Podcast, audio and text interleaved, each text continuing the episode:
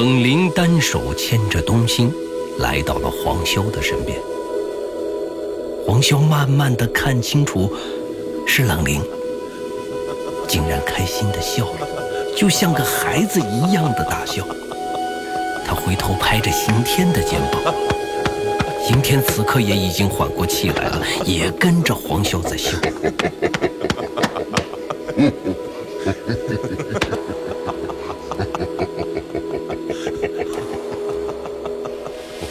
孟浩然和李东海看不懂现在的状况，两人一脸的懵懂。冷灵环顾四周，冬青抬头看着已经不成人形的黄潇。叔叔，你怎么在这里呀？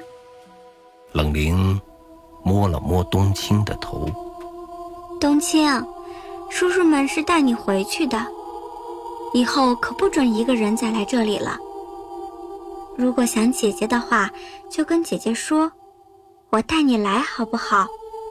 不要让妈妈担心。嗯。冬青对着冷灵点了点头。冷灵环顾四周，看到了不远处的两个妹。两只鬼女看到冷灵看向自己，害怕的低下了头，不敢与冷灵对视。还有啊。冬青，记住，以后不要再和他们玩了，他们都是坏人，把你骗过来，让你妈妈担心的。冷凝指着两个妹给冬青看，冬青听话的点了点头。两个妹像做错了事情的宠物一样，在远处瑟瑟发抖。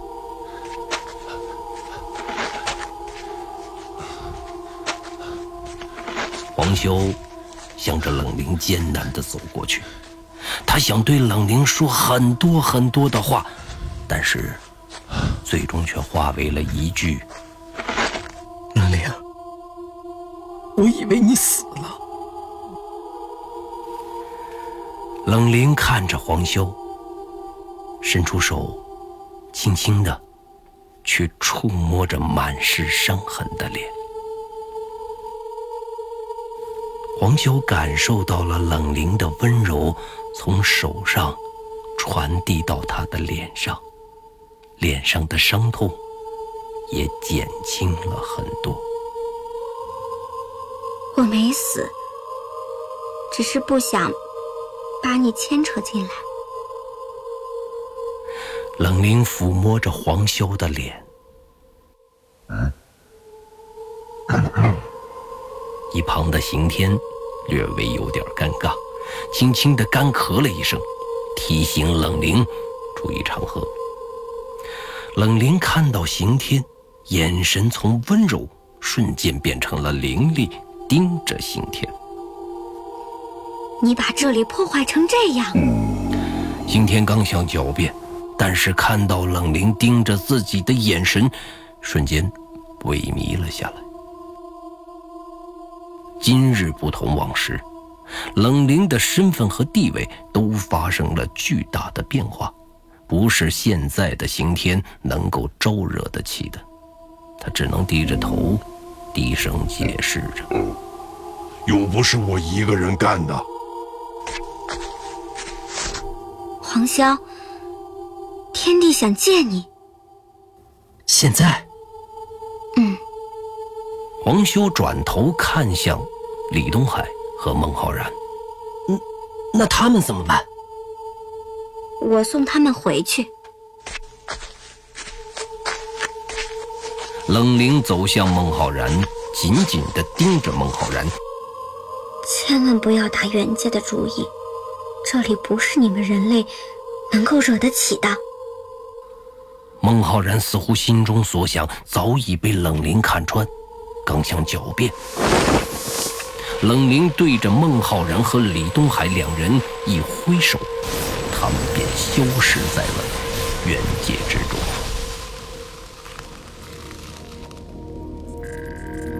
地下实验室中，雪梨还在照看着他们。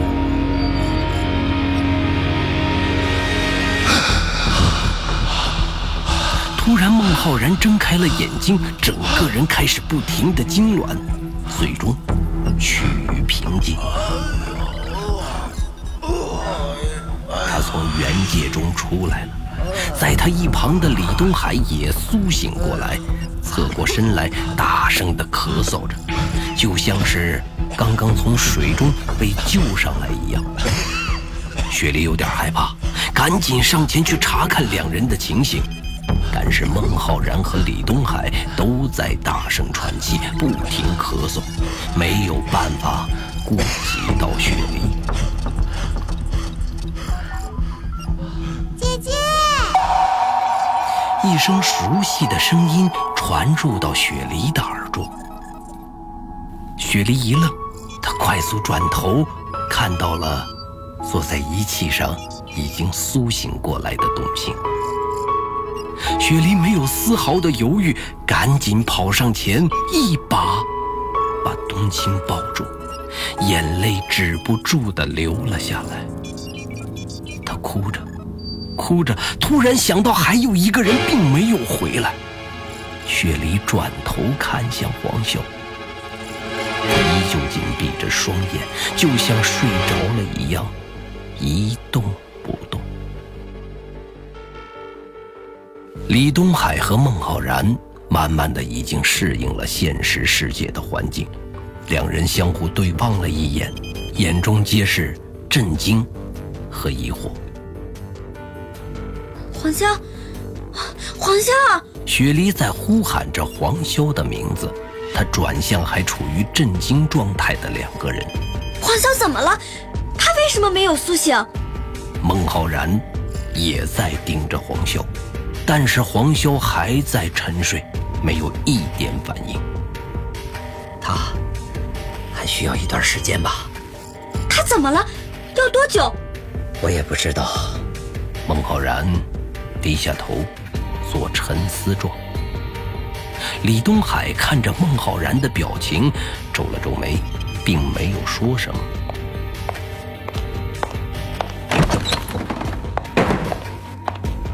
唐莹莹回到了地下实验室中，发现孟浩然和李东海早已经苏醒。唐莹莹快步跑上来查看李东海和孟浩然的情况。对不起，我把你的事情汇报给倪老师了。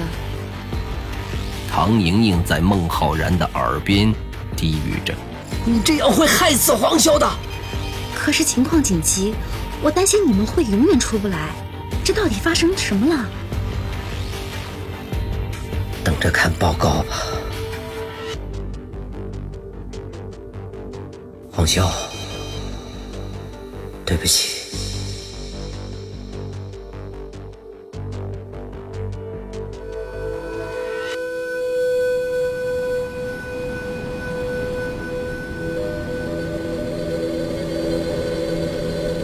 一望无尽的沙海之中，两个人点。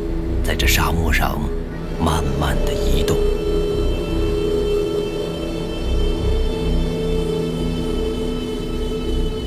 巨大的风沙吹起了数万年积累的沙子，炎热的太阳暴晒着它所笼罩的一切。两个人点也在抗拒着剧烈的日光。这两个人点，就是黄潇和冷灵。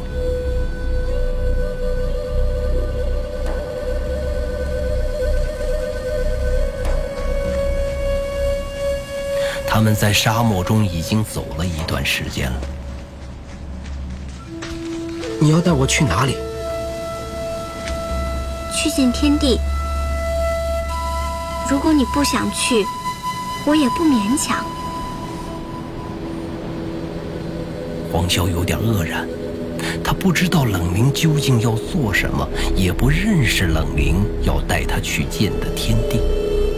但是，似乎这一切都在向他招手，他似乎在冥冥之中要面对这一切。如果是你想让我见的话，我想我应该见一见。嗯。冷凝点了点头。两人继续穿越沙漠。黄潇有万千句话想要对冷凝去说，但是到了嘴边，却不知道该从何说起。于是他停止了说话，只是默默地跟随着冷灵漫步在这沙漠之上。在那一刻，他似乎明白，陪伴是最长情的告。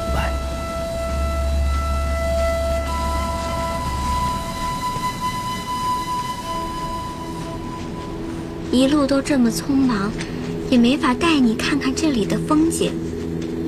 黄修不知道该如何回答，他伸手牵起了冷灵的手。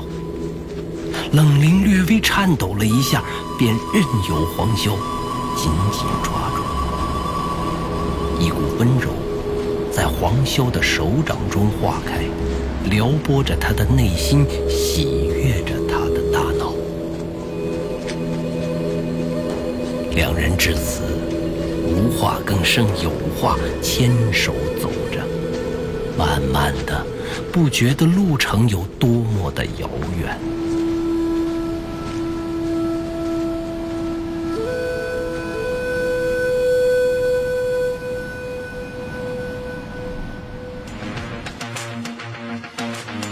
原界一记忆之谈，作者刘昌新，播讲冯维鹏。本作品由刘昌新编剧工作室出品。您现在收听的是第五季第十一集。终于，两人来到了沙漠的中心，一片。绿洲之地，两人站在绿洲的边缘地带，看到了各种美丽神奇的树木和花朵。黄潇知道，这可能就是这次旅途的终点了。神仙不都是住在山中吗？冷灵看了黄修一眼。用眼神制止住他的胡思乱想。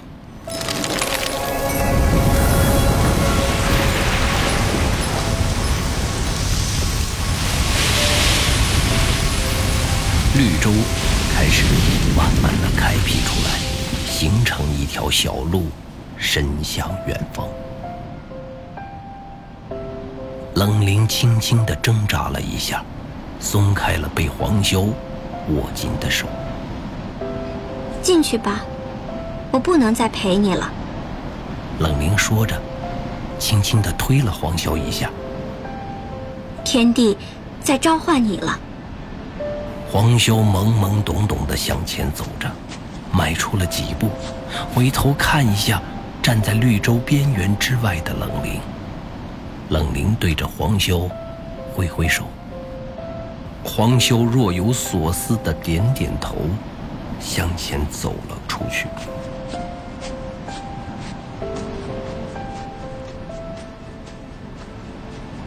绿洲很小，不一会儿就来到了一个宫殿之前。黄潇抬头看着这个宫殿的大门，目测有三十米之高，上面精美的雕刻了很多人物的故事，但是这些人物，黄潇一个也不认识。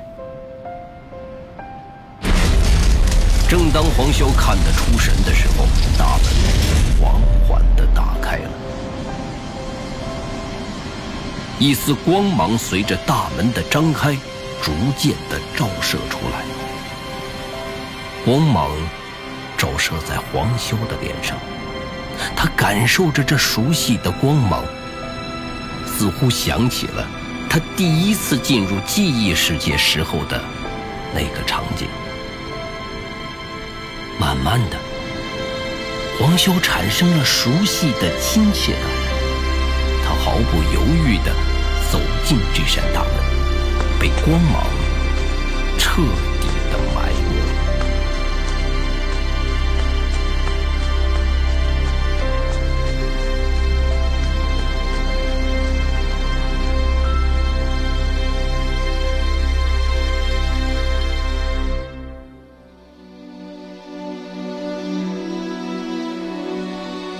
在光芒中的感受简直就是人类精神极度愉悦的体验。脱离了肉体的束缚，只有精神被光芒包裹住。最原始的温柔，最真切的距离，最真实的感觉。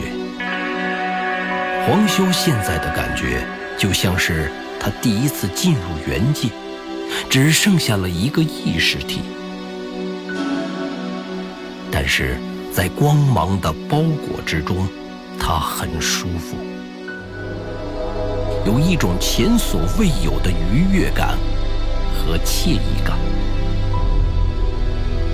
黄潇能够感觉到，他即将要见到的天地就在不远处。他尝试着寻找天地，但是一无所获。巨大的失落感丝毫没有阻挡的从意识中传出。人类，你在寻找什么？一个声音传入黄修的意识之中，黄修无法确定声音的来源，他的意识在迷茫之中四处找寻。你在哪里？不要找了，我就在你的四周。声音传入黄修的意识后。光芒在四周传递着不同频率的波段，让黄修感受到了生命的律动。黄修发现自己似乎被天地的整个意识包围着，而自己也是进入到了他的意识之中。天地，你好，你好，人类。那股经历了上万年的声音。穿越了数万业力的精神，传入了黄修的意识中。欢迎来到这片土地。数千年来，你是第一个进入这里的人类。黄修静静地感受着这股肃穆但是祥和的语气。但是，这里并不欢迎你们。突然，天地画风一转，一股危险直接侵入黄修的意识中。处于意识状态的黄修更加敏感，这股威严毫无保留的全部冲入了黄修的意识中。一瞬间，黄潇接受不了，意识差点散开。正当黄潇感觉自己要被撕裂的时候，一股暖流把他的意识包裹起来，让黄潇能感觉更好一点。可是我不是来入侵的，换做是我，我也会尽力守护这里的。缓过气的黄修试图告诉天帝，黄修在等待着天帝的回答。很长时间，天帝并没有回答黄修。正当黄修快要放弃的时候，天帝突然开口：“你说的话是真的，我能够感受得到。谢谢。但是现在有一部分人类试图进入冥界，破坏我们与人类的平衡。我需要你的帮助。”来守护原界。什么帮助？霓裳鹰。我知道他，是我好朋友的母亲。杀掉他，阻止元界和人类世界的灾难。王修在沉默着，他一时不知道该如何去回答。王修的思想中。明显存在着抵抗的波动。唉，也应该让你看一看未来的样子。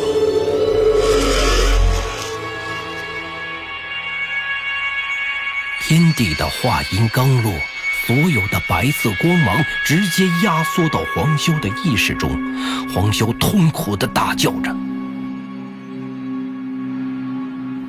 一瞬间，黄修恢复了实体。他发现自己站在一条破烂不堪的街道上，处处都是痛苦的哀嚎，身边全部都是死亡的人类。抬头看向天空，有数条巨兽在盘旋着，冲撞着建筑物，建筑物掉下来的碎片把整条街炸裂。人们在街道上奔跑着、逃命着，一些巨兽一样的人形怪兽在继续的追逐着、屠杀着人类。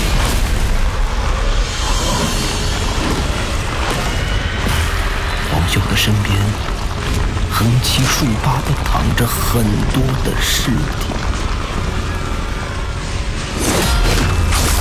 就在不远处，爆发出巨大的战斗声音。他看到李东海一巨剑与一头凶兽在战斗，凶兽之凶猛，李东海身受重伤。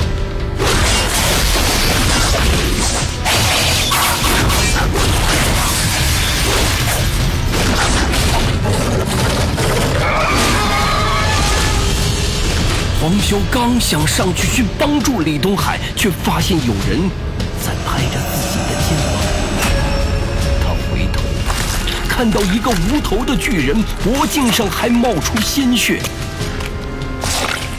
他透过身材和衣着，还有那个无头巨人提着的巨斧，黄修发现，这竟然是刑天。我们完了。掉在一旁的是刑天的头，对着黄修叹息着。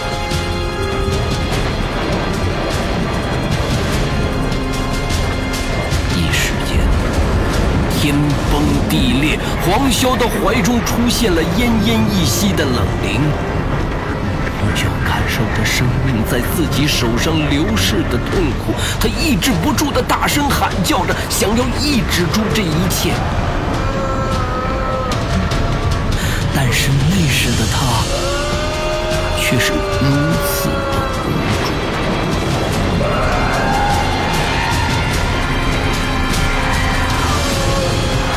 不知过了多久，光芒再次散。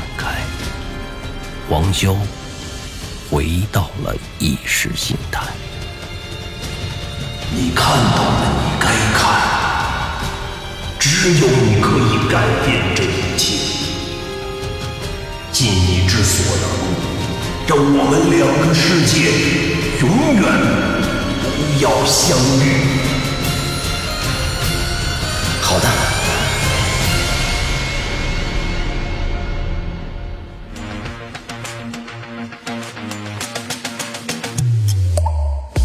袁解一，记忆之谈，下集更精彩，期待您的继续收听。